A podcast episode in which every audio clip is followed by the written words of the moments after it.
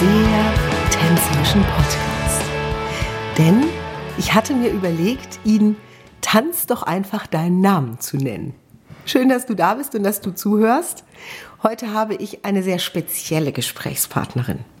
Rike Rapp ist Balletttänzerin und Balletttrainerin und ich habe sie kennengelernt im Zuge meiner diesjährigen Musicalproduktion. Rike ist eine Freude und ein toller Mensch und Rike kann alleine dadurch, dass sie sich beim Anweisungen geben bewegt, schon Bewegung erzeugen. Und deswegen könnte der Podcast auch heißen Die Bewegerin. Herzlich willkommen, liebe Rike. Hallo, vielen Dank, dass ich dabei sein darf. Ich freue mich sehr. Rike, wie bist du Tänzerin geworden? Also ich habe mit sechs Jahren mit Ballett begonnen, damals durch eine Freundin, die irgendwie nicht alleine hingehen wollte. Diese Freundin hat dann nach einem Jahr wieder aufgegeben und äh, ich bin seitdem dabei geblieben und das jetzt seit 24 Jahren. Wow. Und wann hat sich bei dir herausgestellt, dass das etwas ist, was du intensiver oder sogar beruflich machen möchtest? Das war so in der 10., 11. Klasse. Da habe ich dann an meiner Schule die Initiative ergriffen und eine Tanz-AG gegründet, die ich dann selbst geleitet habe, weil ich dachte mir, mir macht das Tanzen so viel Spaß und ich muss auch anderen irgendwie die Möglichkeit geben, daran teilzuhaben. Und ähm, ja, das wurde dann immer konkreter und dann habe ich eben nach meinem Abitur dann äh, eine Ausbildung zur Ballettpädagogin gemacht. Wie stelle ich mir das vor? Wie viel tanzen Menschen da am Tag? Also meine Ausbildung war ein ähm, Fernstudium. Das heißt, ich ähm, habe die theoretischen Sachen über ähm, E-Mail mit äh, Tutoren besprochen und wir hatten ähm, Intensivstudienwochen nannte sich das, wo alle ähm, Studierenden aus ganz Deutschland, Österreich und der Schweiz zusammenkamen und dann eine Woche äh, jedes Jahr intensiv trainiert haben. Und ich habe ein Unterrichtspraktikum absolviert äh, an der Ballettschule, an der ich auch selbst getanzt habe, wo jede meiner Stunden beobachtet wurden und dann eben Vorbereitung, Reflexion gemacht wurde, um mein, mein, auch mein Unterricht, weil es ist eine Tanzpädagogik-Ausbildung gewesen, um, mein, um meine Fähigkeit zu unterrichten eben zu verbessern. Ja. Okay, das, also da war jetzt so diese, diese Frage nach, wie viel hast du selbst getanzt in dieser Zeit? War das dann überhaupt noch relevant oder brauchtest du gar nicht mehr zu tanzen? Ich brauchte äh, nicht zu tanzen, aber ich habe es natürlich getan, ähm, um den Anforderungen zu genügen, weil nur was man selbst beherrscht, kann ich auch anderen Leuten finde ich, gut äh, vermitteln. Und ähm, für diese Intensivstudienwochen, da mussten wir auch schon ähm, Prüfungen ablegen, wo wir tanzen sollten. Mhm. Ja. Also ich finde es deshalb spannend, weil wir schon oft das Thema hatten bei E-Mails, die zu uns kamen, welchen Trainer suche ich mir aus, nach welchen Prämissen. Und für uns ist auch immer wichtig, schau genau, was du lernen willst und kann das dieser Trainer auch selbst. Oder spricht er aus der Theorie? Ich würde zum Beispiel niemals zu einem Sprechertrainer gehen, der nicht selbst auch schon ganz viel gesprochen hat, Synchron, Hörbuch, Radio, also der wirklich mit, mit Sprache und Stimme schon ganz viel gemacht hat. Weil was bringt es mir sonst? Deswegen finde ich, finde ich großartig. Also gefällt mir jetzt schon. Im Augenblick hast du wie viele Schüler? Das kann ich gar nicht so genau sagen. Ich kann so an, über an, der Schule, Schule, an der Schule, an der ich mhm. unterrichte, sind so ungefähr 220. Mhm. Die habe nicht wow. alle ich, ja. aber ich denke so 120 werden es schon werden. Wahnsinn. Und auch welche, die es anstreben, später beruflich zu tanzen. Also du begleitest die ein ganzes, ganzes Stück des Weges dahin. Ja, also wir sind eine, hauptsächlich unterrichte ich an einer Laientanzschule, das heißt, da geht es mehr um Hobby, aber wir haben auch immer wieder welche, die dann später den Weg einschlagen, eben Tänzer oder Musicaldarsteller oder irgendwas in dem Bewegung, Bewegungsbereich zu machen. Welche Tanzarten kannst du? Ich ähm, Ballett, wie mhm. schon gesagt, äh, Jazzdance unterrichte ich, ein bisschen Hip-Hop, irischen Stepptanz, American Tap, ähm, Kindertanz für die ganz kleinen, modern. Ja, das ist so mein Repertoire.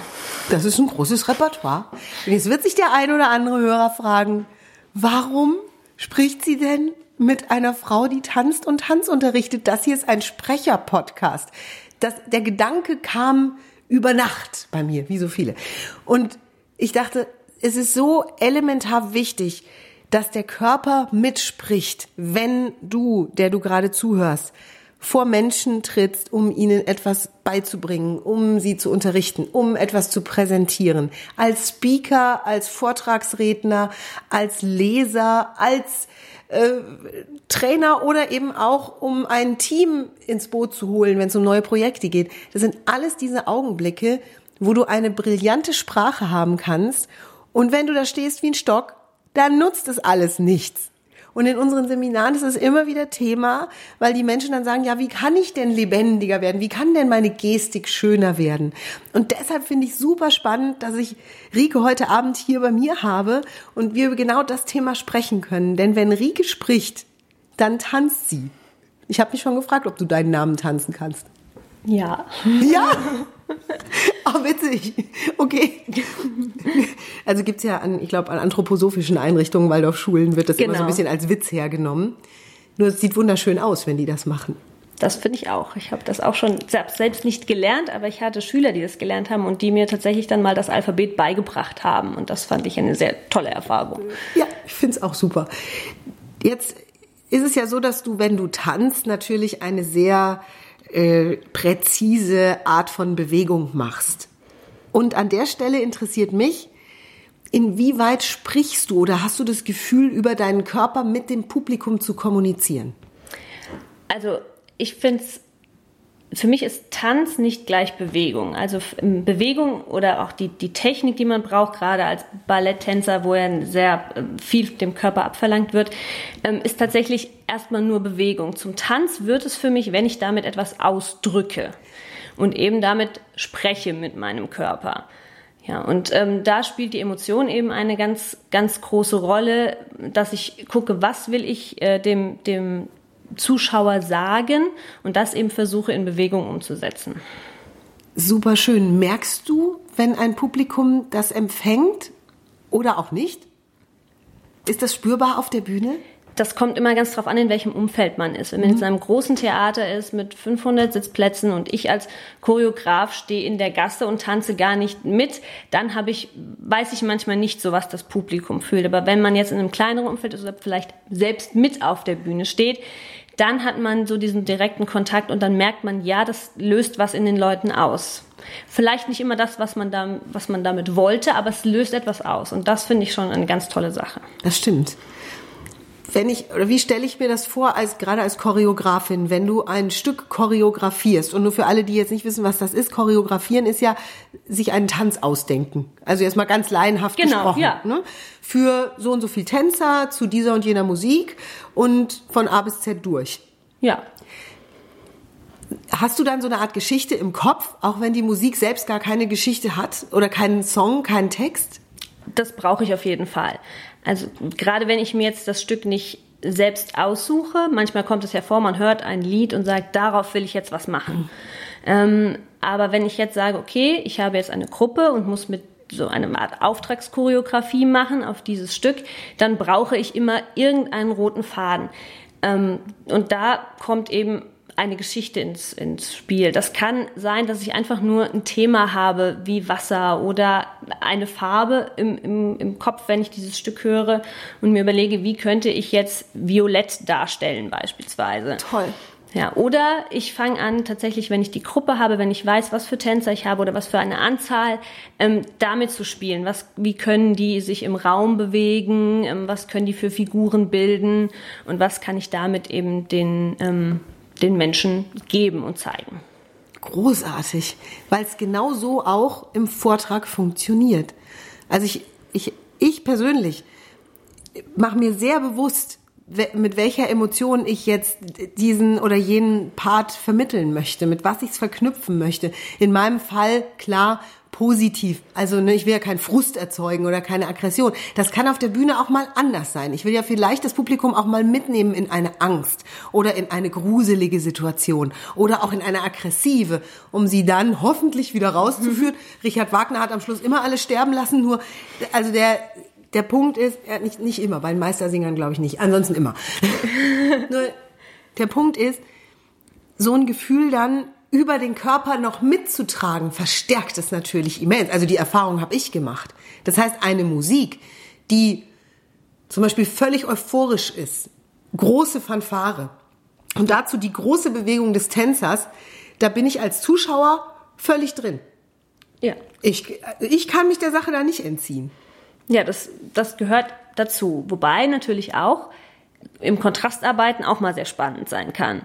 Ähm, das hatte ich jetzt bei einer Choreografie, ähm, die war sehr, sehr lyrisch und ähm, dann am, am Anfang aber und am Ende stehen die Tänzer aber einfach nur auf der Bühne eine ganze Weile, wo die Musik schon läuft. Und das ist auch manchmal so ein Moment, wo dann das Publikum so auch richtig reingezogen wird. Dadurch, dass sie eigentlich nichts tun, aber nichts tun gibt es für mich im Tanz nicht. Also selbst stehen und sich nicht bewegen ist Tanz in dem Moment auch, weil da ganz viel auch mit der Mimik passiert und die Zuschauer trotzdem dazugeholt werden oder werden können. Kennen wir beim Sprechen als dramatische Pause, die an der Stelle, wo sie keiner erwartet, die größte, also die größte Wirkung erzielt.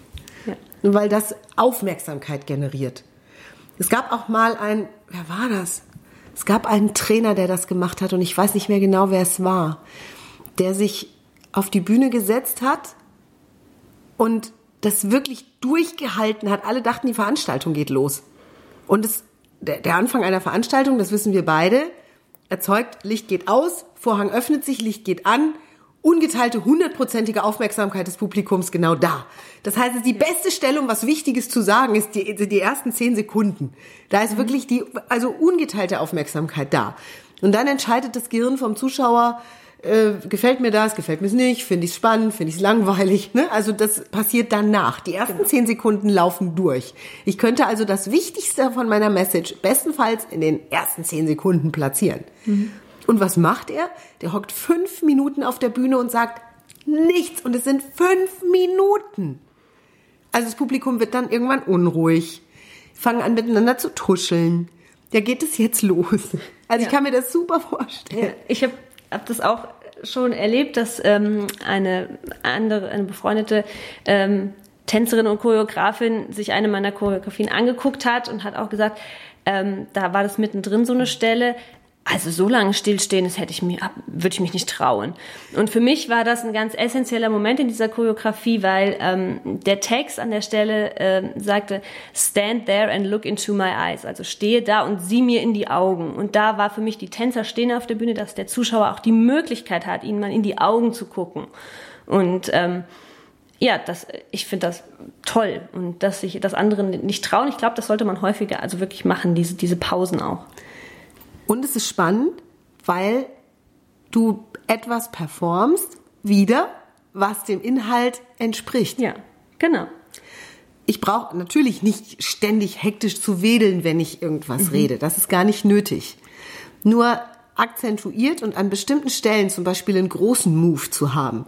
Nicht ständig. Sonst gibt's auch, ne, verliert der ja seine Wirkung. Also für mich, weiß Ja, nicht, wie, das, ja. wie du das siehst.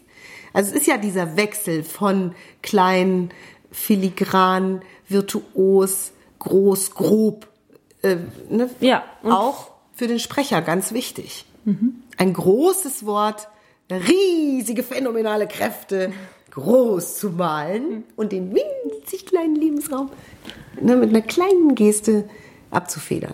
Genau, und dasselbe haben wir auch im Tanz. Wirklich genau das Gleiche. Da ist dann die große, dann ist das große eben eine große Bewegung, ein hoher Sprung oder ja oder einen großen Weg, den man über die Bühne macht. Und das Kleine eben vielleicht, dass sich nur ein Finger bewegt oder nur der Kopf sich mal dreht. Äh, So ja, und das ist dann ganz toll, damit zu arbeiten und mit, damit zu spielen auch. Beim Tanz ist es am Ende einstudiert. In den meisten Fällen. Ich weiß, ihr könnt auch Improvisationstanz machen. Ja, können wir auch, aber ich studiere meistens ein. Für, Ja. Und das ist, wenn ein Sprecher vor Publikum steht, ja oft nicht der Fall. Also es ist nicht einstudiert, sondern die Rede ist vielleicht einstudiert. Es ist vielleicht sogar etwas, was abgelesen wird. Da finde ich es besonders, also da, da ist es, an den Stellen darf ich wachsen. Bei einem Text, den ich lese, auch eine gute Geste dazu zu entwickeln, intuitiv. Darf ich dann üben zu Hause vorher? Ich jetzt. Andere können das vielleicht auch so ganz gut aus dem Stegreif. Ein freigesprochener Text bietet sich für mich besser an. Deswegen auch lege ich beim Theaterspielen sehr schnell mein Skript aus der Hand, weil es dann mehr in mich reinfließt. Dieser Text, den ja ein anderer geschrieben hat, den ich auswendig lerne, um ihn dann zu sagen, immer und immer wieder. Und frei ohne Text in der Hand kann ich ohne drauf gucken, ne, kann ich viel, kann ich viel bessere Gesten entwickeln dazu. Es kommt dann so automatisch. Das ist anders als beim Tanz. Wo trifft sich's jetzt? Also wo wird die Geste des Sprechers zu einer tollen Choreografie, die ich ja nicht einstudieren kann? Das wäre jetzt spannend. Und das beobachte ich bei dir lustigerweise in dem Augenblick, wo du vor der Truppe stehst. Rike hat mich auch mittrainiert. War sehr witzig dieses Jahr. Und Rike war echt geduldig. Wenn du was erklärst, ohne Schritte zu zeigen, tanzt du gefühlt trotzdem. Ja, immer. Also das geht dann in mir selbst dann ab. Ja, also es läuft in meinem, in meinem Kopf ab, diese, diese Bewegung. Und dann entwickelt man zwangsläufig irgendwelche Gesten, die das dann unterstützen oder die dann die Bewegung eben nicht ausführen, aber zeigen, welche Qualität sie hat, beispielsweise. Ah, groß. Ja. Ja. Also angepasst an das, an den Inhalt deiner Rede. Ja. Oder man benutzt eben die Sprache, um das zu konkretisieren, was, wie diese Bewegung jetzt aussehen soll. Es gibt bei dir keine Sprache ohne Bewegung. Ich habe es noch nie gesehen. Das stimmt, aber manchmal gibt es eine bessere Vorstellung demjenigen, der es dann umsetzen soll, weil er vielleicht nicht ganz so mhm. mit dieser Bewegung vertraut ist. Und wenn ich dann jemandem erzähle, stell dir jetzt vor, du hast dir eine riesen äh, Zuckerwatte gekauft in deiner Lieblingsfarbe und jetzt nimmst du zwei Finger und ziehst ganz, ganz vorsichtig da so ein Stück ab, was du jetzt endlich essen darfst. Und plötzlich tanzen die das, was ich möchte. Das ist ganz das toll. ist ja, oh schön. Das ja, wir, wir, nennen wir nennen das Bildermalen, Bilder genau, im Kopf ja. malen und daraus Bewegung zaubern. Eben. Oh schön, ihr Lieben, das ist Tipp Nummer eins. Also, wenn du dich demnächst vorbereitest auf deinen Vortrag, auf deine Sprache, gibt es Stellen in deinem Text, die so sind, dass du dir es vorstellen kannst, wie würde eine Tänzerin, wie würde ein Schauspieler das jetzt untermalen, ohne dabei mhm. jetzt ähm, hier Backe, Backe, Kuchen zu spielen. Ne? Genau. Also ich brauche nicht, wenn ich sage, äh, hm, wie lecker, brauche ich mir nicht den Bauch reiben dazu. Genau. Hm? Oder bei jedem Du nach vorne zu deuten, bei jedem Ich auf mich zu zeigen, das ist sehr plakativ. Das wird dann mhm. irgendwann ja zu banal. Möchte, klingt jetzt schlecht, aber so mhm. ja zu einfach vielleicht auch und zu hm, dem das drängt es dem Zuschauer oder Zuhörer dann finde ich noch mehr auf. Also das wirkt dann sehr gestellt. Ich finde es ganz gut, dass wir jetzt an die Stelle kommen, wo wir praktisch werden, mhm. denn was mir oft auffällt ist oder was ganz viel passiert in unseren Workshops ist, dass mir gute Redner, die brillant sind, die sich toll ausdrücken können, die tolle Metaphern verwenden und wirklich tolle Kommunikatoren sind, dass die mich fragen, was mache ich denn nur mit meinen Händen? Hm? Also nur mal festgewachsen, nutzt ja nichts, ja. ne? Also sind da.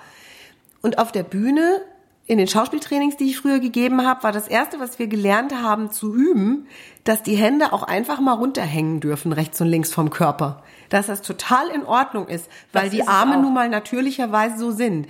Denn viele neigen dazu, die in irgendeiner Weise Angela Merkel, Merkel Raute oder verschränken, ne? Ja, genau. Oh, wir hätten eben, eben Ulrike schmerzverzerrtes Gesicht sehen sollen. Ja, ich weiß. So und ja. viele haben sich das angewöhnt und denken gar nicht mehr drüber nach und merken dann, ja, so kann ich mich jetzt auch nicht oder so will ich mich jetzt nicht vor die Leute stellen. Ne? Ja. Also dieses runterhängen lassen ist wenn Alternativen ausbleiben, sozusagen, also wenn mir jetzt gerade nichts Besseres einfällt, ist das immer noch die natürlichste und beste Weise, irgendwo auf einer Bühne zu stehen. Ja, das finde ich auch. Und da, darum geht's, da geht's nicht nur um auf der Bühne stehen, sondern auch in Kommunikation miteinander. Wenn ich vor jemandem schon mit verschränkten Armen stehe, dann drücke ich durch diese Bewegung ja schon etwas aus, was eher negativ besetzt ist. Und deshalb finde ich es mal ganz wichtig, auch wenn man zum Beispiel in Gruppen steht, irgendwem zuhört, dass man eben nicht die Arme verschränkt und dass man einfach, einfach steht, auf beiden Füßen am besten Arme hängen lassen. Das wirkt und es ist am ähm, puristischsten und wie wir eigentlich sind. Wir stehen auf den zwei Füßen und die Arme sind, wie du gesagt hast, hängen darunter. Und dann bewerte ich nicht und dann kann ich meinem Gegenüber offen äh, ja, stehe ich dem offen gegenüber und signalisiere ihm auch, ich bin offen für das, was du mir jetzt sagst. Das ist für uns auch die Grundposition, um dann bestimmte Worte in der Rede mal ganz bewusst mhm. mit einer Geste zu untermalen. Nicht zu beschreiben mit der Geste, ja. sondern zu untermauern. Also ja. ne, mit einer ganz bestimmten Handbewegung einem bestimmten Wort mehr Gewicht zu verleihen. Ne? Das darfst du gerne zu Hause mal üben. Also wenn du den Satz nimmst, ich möchte diesem Satz mehr Gewicht verleihen. Was ist eine natürliche Geste in dem Augenblick, wo du Gewicht sagst? Auch genau mit diesem Tonfall. Ja. Ja. Hast du quasi gerade schon vorgemacht. Jetzt, hättet ihr, ja jetzt, hättet ihr Miri sehen müssen, ja. wie sie mit ihrer Hand, äh, als ob sie etwas Schweres in der Hand hat, so richtig nach unten gegangen ist. Ja, das mhm. wäre jetzt auch das, was mir als erstes tatsächlich eingefallen äh, wäre, mhm. um das Wort Gewicht zu machen. Um mal Hemmungen zu verlieren, genau. darfst du das ruhig mit dem ganzen Körper auch mal dann machen. Also bei dem Wort Gewicht. gehen, beispielsweise, ja. Ja, genau. Oder Schultern, ne, dass das Gewicht auf den Schultern liegt, ne. Bisschen auch mit Witz nehmen an der Stelle. Toll. Also so, solche Experimente zu machen, fördern einen Wortschatz an Gesten, die zur ja. Verfügung stehen. Ohne platt zu sein oder, ne, sondern mhm. einfach um das, was wir sprechen, was wir sagen, nochmal zu verstärken. Gibt es beim Tanz so einen Ansatz, der, der in die Richtung geht? Also, dass du auch mal ganz abweichst von, das ist jetzt ein Plié, also ich habe auch mal ein bisschen Ballett getanzt, jetzt lasse ich hier mal ne, raus, macht die Schweiß. Oder irgendeine Art von Sprung oder Drehung, dass, dass du sagst, und da machen wir jetzt mal was, was gar nicht zum Tanz dazugehört, einfach weil es passt an Bewegung? Gibt es das? Ja, das gibt es. Aber für mich gehört das dann trotzdem dazu. Also das ist nicht was, was nicht dazu gehört. Tanz ist nicht immer nur Plié oder Tendu oder äh, eine Pirouette, mhm. sondern Tanz ist alles, was ich an meinem Bewegungsrepertoire in meinem Körper habe, um mich auszudrücken. Von daher, also für mich ist das dabei und das darf dann auch mal anders sein. Man darf dann mal kurz aus dieser eigentlich vorgegebenen Form ausbrechen. Und das finde find ich super spannend. Und das machen wir beim Ballett, sogar wenn wir Geschichten erzählen, recht häufig. Schön. Ja. Oh, es lohnt sich, eine Aufführung anzusehen, übrigens, bei der Rike Choreografie gemacht hat. Ich empfehle es euch gerne. In der Ballettschule, in der du arbeitest, steht ja in zwei Jahren ein großes Jubiläum an, habe ich mir sagen lassen. In 2019 haben wir ein großes Jubiläum, ja 30-jähriges.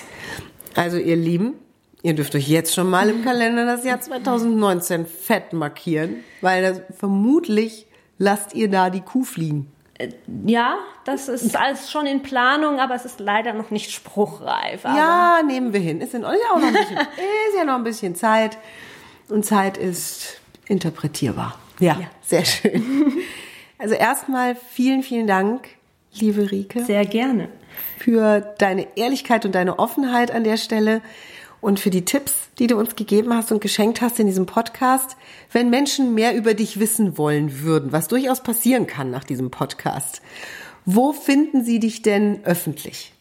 Ähm, öffentlich findet man mich unter meiner Facebook-Seite. Ähm, das ist äh, www.facebook.com slash Rike Marie Rapp. Am besten in einem Wort geschrieben? In einem Wort geschrieben. Ich schreibe es unter dem Podcast. Das ist super. Ich schreibe es unter dem Podcast. Genau. Ja. Ja.